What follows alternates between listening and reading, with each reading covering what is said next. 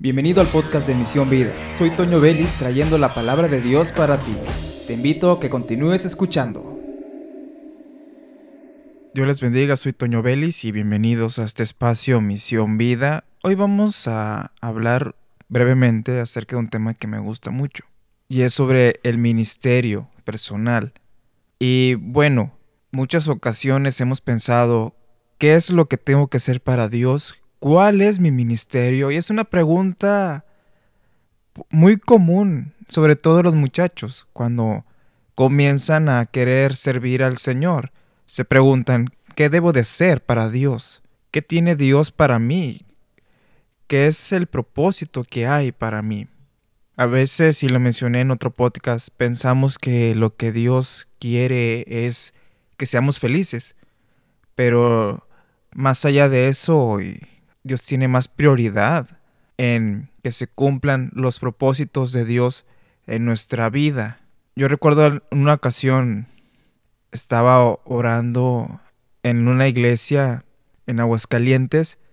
Teníamos una visitante, una hermana que fue a predicar y yo estaba orando y le decía al Señor, Señor, confírmame el ministerio. Yo esperaba que por medio de la hermana el Señor me confirmara lo que tenía que hacer, que yo ya sabía. La hermana se pone a un lado mío, orando por la persona que estaba al lado mío. Yo con los ojos cerrados, pero se siente que está ahí la, la, persona, sientes ahí, ahí la, la cercanía. Y cuando ya tocaba el turno de orar por mí, me pasa de largo.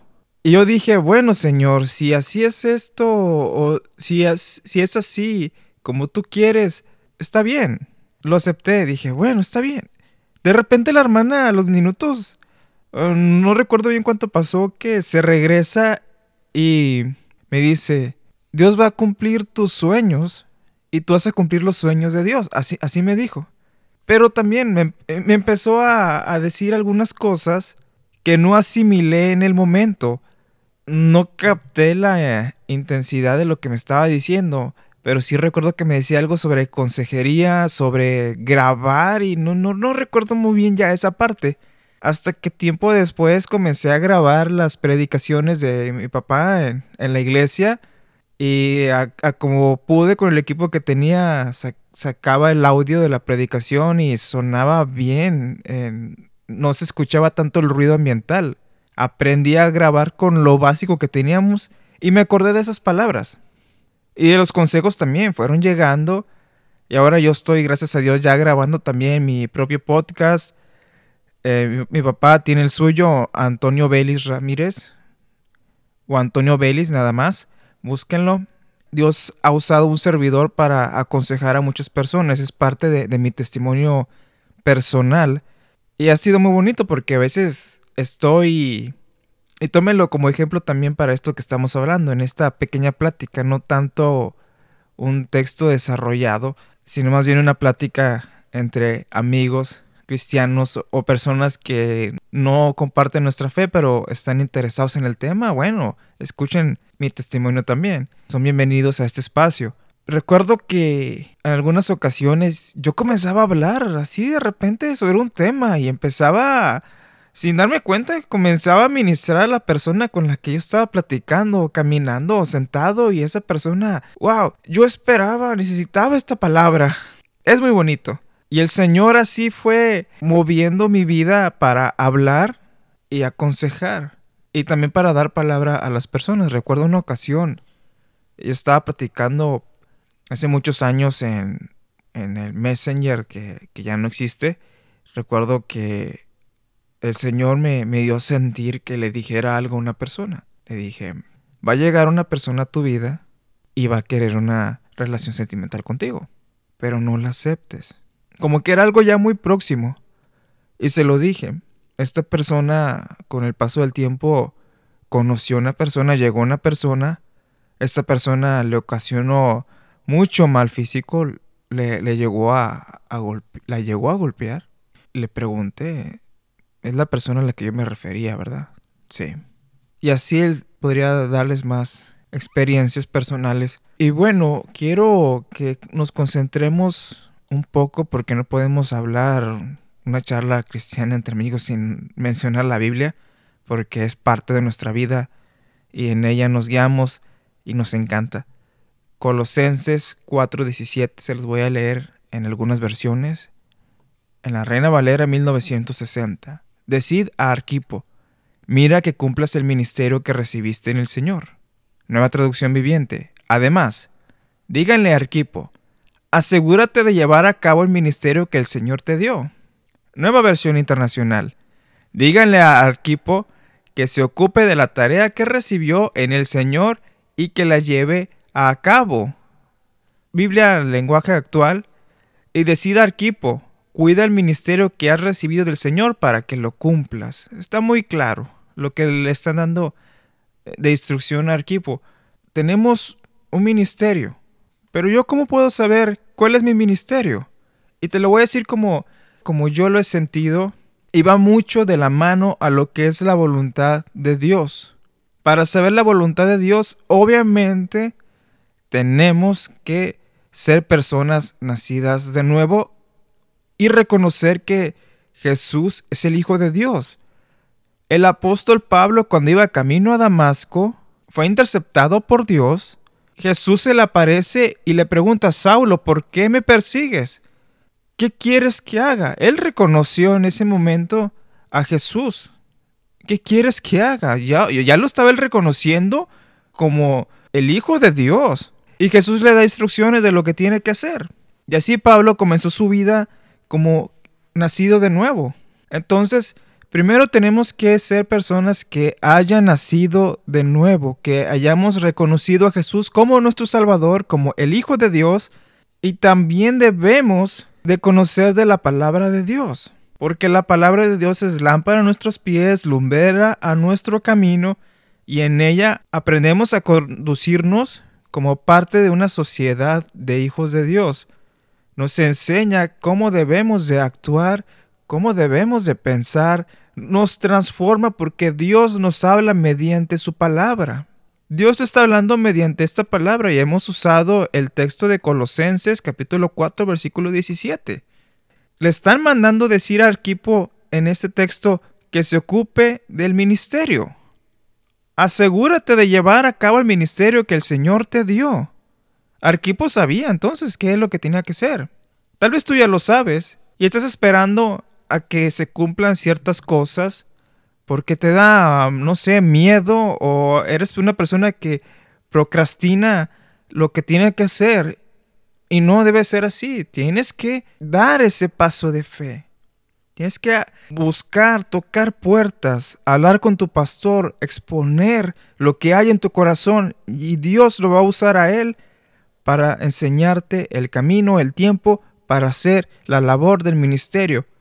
Y recuerda, el ministerio no es de que ya vas a empezar y vas a estar sobre una plataforma.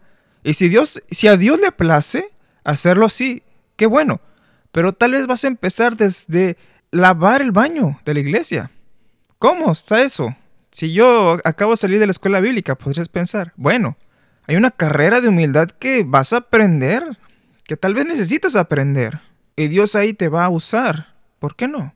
Y bueno, ya hemos dicho que tenemos que reconocer a Jesús como nuestro Salvador para saber la voluntad de Dios y tenemos que conocer las escrituras. Y una tercera que quiero que consideres mucho, amar a Dios con todo el corazón. Si quieres saber cuál es tu ministerio que va ligado en la voluntad de Dios, tienes que amar a Dios con todo tu corazón, con toda tu mente, con todas tus fuerzas. Porque si amamos a Dios con todo nuestro corazón, Vamos a hacer lo que a Él le plazca, vamos a hacer lo que a Él le agrade, no lo que nos agrada a nosotros. Y así conoceremos cuál es la voluntad de Dios. Esos tres. Y ahora que descubrimos la voluntad de Dios y la enfocamos en el ministerio personal y vamos descubriendo hacia dónde nos debemos de conducir, entonces tomamos la acción de orar. Oramos al Señor y damos ese paso de fe que, comentaba hace unos momentos. Damos ese paso de fe porque ya sabemos cuál es la voluntad de Dios en nuestra vida. Que ser maestro, que ser músico, que ser del aseo, Y Dios te va abriendo puertas mientras tú vayas siendo una persona eficiente y no hablo tanto de resultados, sino que en tu constancia, primero de santidad, segundo de dedicación al ministerio, tercero podríamos decir de amor a las almas, Dios va abriéndote puertas. Tal vez no vas a estar en el lugar que tú quieres estar, en una plataforma con alfombra, tal vez vas a estar en un lugar donde el piso sea de pura tierra y Dios te va a usar ahí. Yo también soy músico. Hubo un momento que yo pensaba, yo quisiera tocar en esos altares tan bonitos con alfombra que tienen los amplificadores bien bonitos y las luces todo así oscuro y luces para que la vista sea muy agradable y todo y una iglesia local que cumplía su primer aniversario en donde Dios ha rescatado muchas mujeres Dios ha hecho una obra maravillosa ahí nos llamaron, nos invitaron a tocar. No pudimos llevar todos nuestros instrumentos de la iglesia. Conseguimos una batería, nos consiguieron una batería que si le damos más fuerte podría comenzar a, desarmarse. Yo llevé mi equipo, tocamos al aire libre, me prestaron una mesa, una mesa plegable para ponerla en, en la tierra, para yo poner mis efectos de guitarra, y tocamos. Oiga, la gente estaba gozosa porque nunca habían tenido un grupo en su iglesia. Era la primera vez. Y se me quitó a mí ese pensamiento del altar con alfombra cómoda para los pies. En el lugar que estés trabajando y tú has tratado de moverte de ahí, has tratado de irte y por alguna razón sigues ahí y no entiendes. Pero lo que no sabes, lo que no te has puesto a meditar es que tal vez Dios te quiere en ese lugar. Y Dios te está usando en ese lugar y no has sido agradecido de que Dios te tiene ahí. Y no te estás dando cuenta de que estás cumpliendo el ministerio que el Señor te ha dado. Y de repente vas caminando algo y recordando las cosas que estás haciendo, que la vida te fue guiando, porque nació un fuego en tu corazón. Cuando yo escuchaba la palabra pastorado, o que Dios ha llamado al pastorado, salía un fuego en mi pecho y yo decía, oh, Sentía ese ardor en, mi pecho, emoción. ahorita no soy pastor. Pero sentía ese, oh, yo, yo, yo.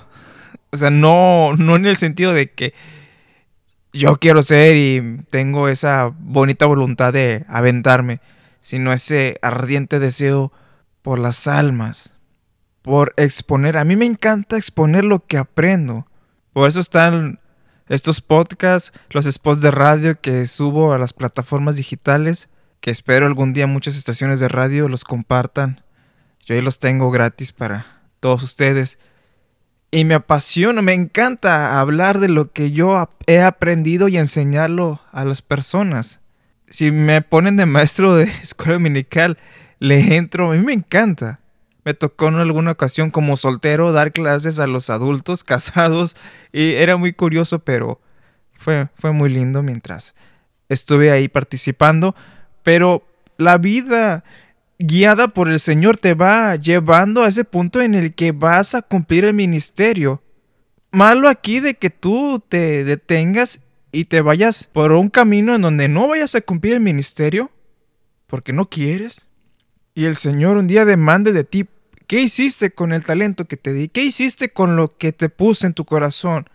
O que pasen los años, ay, ojalá hubiera disfrutado mi juventud en el ministerio y no lo hiciste. Y pasó el tiempo, los años pasaron. Estás en el último año de tu vida.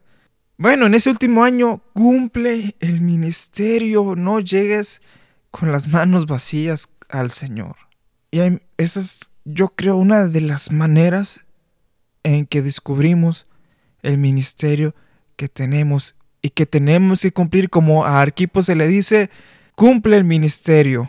Asegúrate de llevar a cabo el ministerio que el Señor te dio.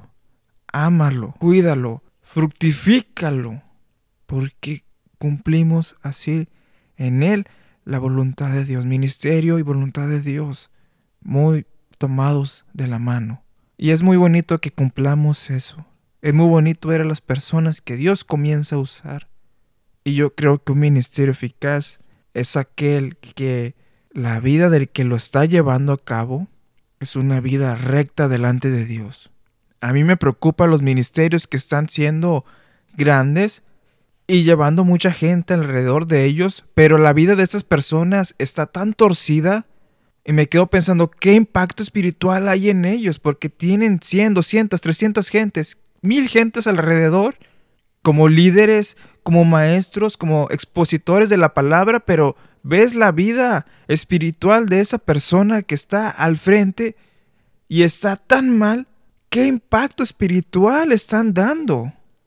Realmente en las personas que tienen ahí, a las que les están hablando o a las que les están trabajando, porque en el ministerio somos siervos, ¿qué impacto espiritual estamos dando? Es de preocuparse, no es de tomar a la ligera. Así que ya resumiendo para terminar esta pequeña charla que ya se extendió demasiado, cumplamos el ministerio basados en la voluntad de Dios, pero con una vida en santidad. Que este ministerio no solo sea de edificación para los demás, sino también para nuestra vida y un día presentarnos al Señor allá en el tribunal de Cristo, recibir la recompensa y decir, Señor, cumplí el ministerio. Cumplí lo que me pediste y el Señor te va a recompensar. Soy Toño Belli, suscríbete a este podcast y compártelo y muchas gracias por las veces que lo has hecho. Bendiciones para todos y al pendiente que el material aquí voy a tratar de subir más para exponer lo que hay de la palabra del Señor. Bendiciones.